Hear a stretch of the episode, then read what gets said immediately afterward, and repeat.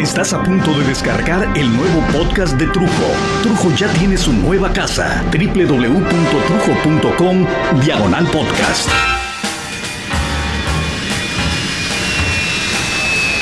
Acabo de regresar de la fiesta de cumpleaños de mi chavarra, de mi esposa, de mi eterna nada, mi darling, del corazón.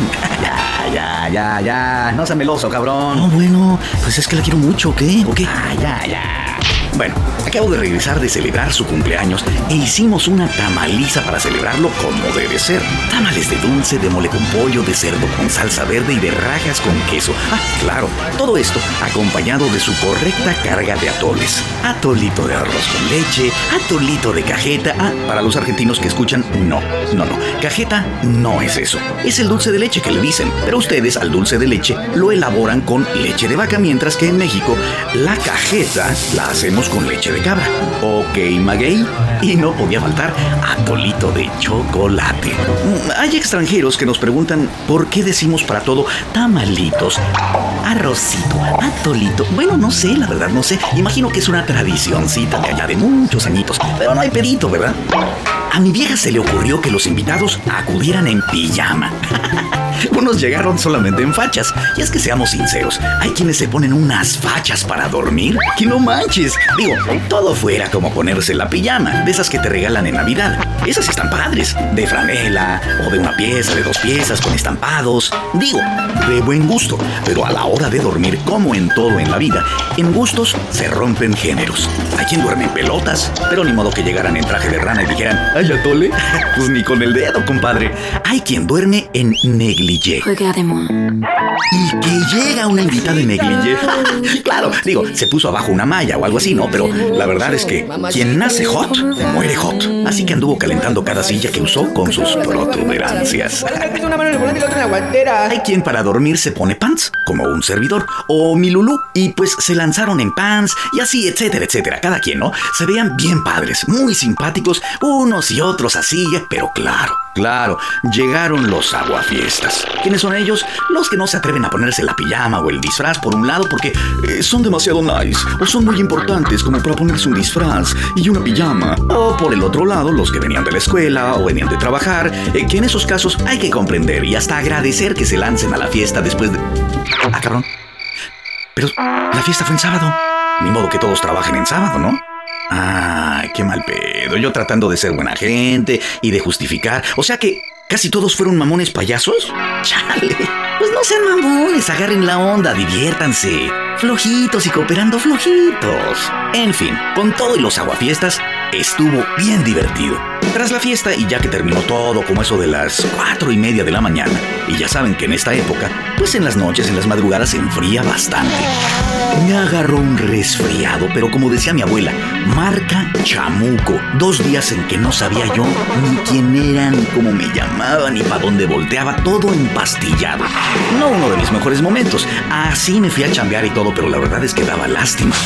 Y apenas ayer regresé del Distrito Federal del gran evento.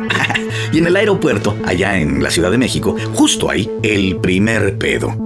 Como en cualquier camionera o tortillería o etcétera, etcétera. Hay que hacer fila, cola, ¿no? Mm, para subir al avión. Tienden a decir algo así como, Los pasajeros con clase premier o primera clase o que hayan pagado más dinero que los demás miserables pueden empezar a abordar. y luego te dicen algo así como, Las mujeres con bebés, los enfermos en sillas de ruedas o la gente del teletón van segundas. Al final, pues abordamos el resto de la raza, ¿no? Que detrás para adelante, o sea, primero los pasajeros que tengan asientos asignados de la fila 32 a la 22, después de la 32 a la 15 y así, hasta llenar la nave. Y pues, no sé, los que tratamos de estar listos para subir primero sin pedos, comenzamos a hacer una fila, como siempre, ¿no? Pero como siempre también, no falta el grupito de babosos que quieren primero, pero sin formarse. Ahora sí pueden abordar todos los pasajeros, dijo una voz, y en lugar de ir a la fila como debe ser, que se hace un pinche remolino en la entrada.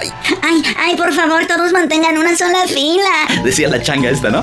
Y pues yo, la verdad, quitado de pedos, que sí le grito, señorita, hay una fila desde hace rato, pero los de la izquierda se metieron, ponga el orden. Y por supuesto la señorita, que es como un espantapájaros que no sirve para nada, para pura madre, y que se encabrona uno de los metidos, ¿no?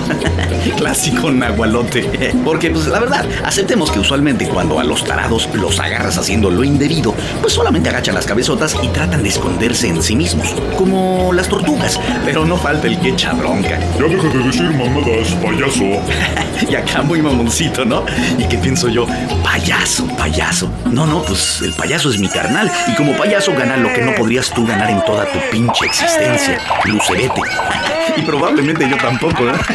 Payaso. ¡Chamacos! ¿Quieren ver galleta de la suerte? Pero la verdad no quise subirle al volumen exponiéndome a que no me dejaran subir. Porque bueno, ¿te imaginas qué pinche pena que no te dejen subir al avión por agarrarse a trompadas el naco y el payaso? Total que pasamos primero los de la fila y ya. Ya me senté hasta atrás en el avión. Me tocó sentarme por ahí de la 120 y la chingada. Junto a Braulio Luna, el exjugador del América. Dije yo, qué chido. América. América. O sea, ganar ya no, ¿no? Ya nos mandaron al carajo por tarados los del Monterrey. Nos dieron un guamazo y a la chingada. Pero qué guapa está la esposa de Braulio Luna. Ah, y qué gritona su chavita, que traía unos gritos. Estaba echando desmadre, ¿no? Pero también está muy linda la chavita. Como de tres años, imagino, porque además llevaban carreola. El viaje, el viaje estuvo pasable.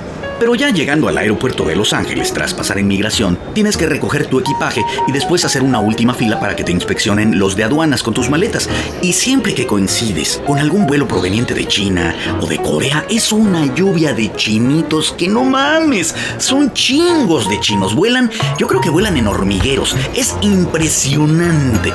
Y además, el proceso que duraría normalmente, no sé, media hora, se convierte en dos horas fácil. Total que estábamos en esa última fila cuando veo corriendo a dos chinitos, dos pasajeros detrás de un chinito oficial del aeropuerto y que pone a esos chinitos a la mitad de nuestra fila. Les abrió espacio ahí a huevo y quedaron y como traía gafete del aeropuerto pues nadie le dijo nada. Después corrió ese mismo oficial, Chang, como le vamos a llamar de ahora en adelante, y habló con un oficial del aeropuerto también chinita, a quien llamaremos la oficial Ching. Y entre Ching y Chang saltaban como frijoles saltarines y corrieron por los pasajeros que habían insertado en la mitad de la fila primero y los removieron de ahí y los fueron a clavar hasta adelante. En eso vi que una oficial, pero de las que andan vestidas ya de policía, o sea, los meros meros del aeropuerto, observó todo el desmadre de Ching y Chang y de Ping Pong, que son los pasajeros.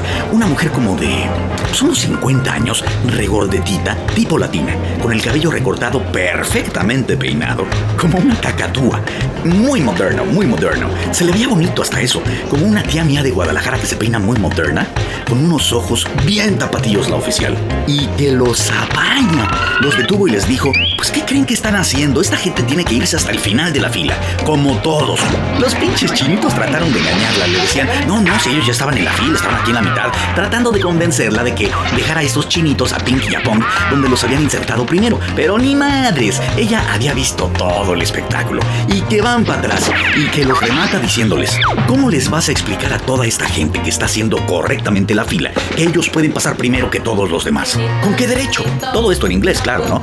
Yo no me aguanté y tuve que llamar a la gente y la felicité con todo el amor de mi alma justiciera. Solamente le dije, Officer, that was beautiful. Oficial, estuvo hermoso.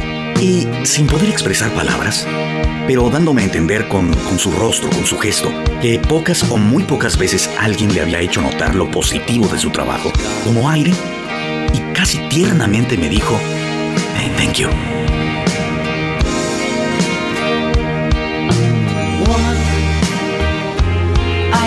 hardly express my mixed emotions at my thoughtlessness. Esta es una producción de Trujo, Los Impostores y No Más por Chingar Producciones. 607studios.com Postproducción en audio, jingles, spots, comerciales, producciones para radio tradicional y online. 607 Studios es arquitectura en audio.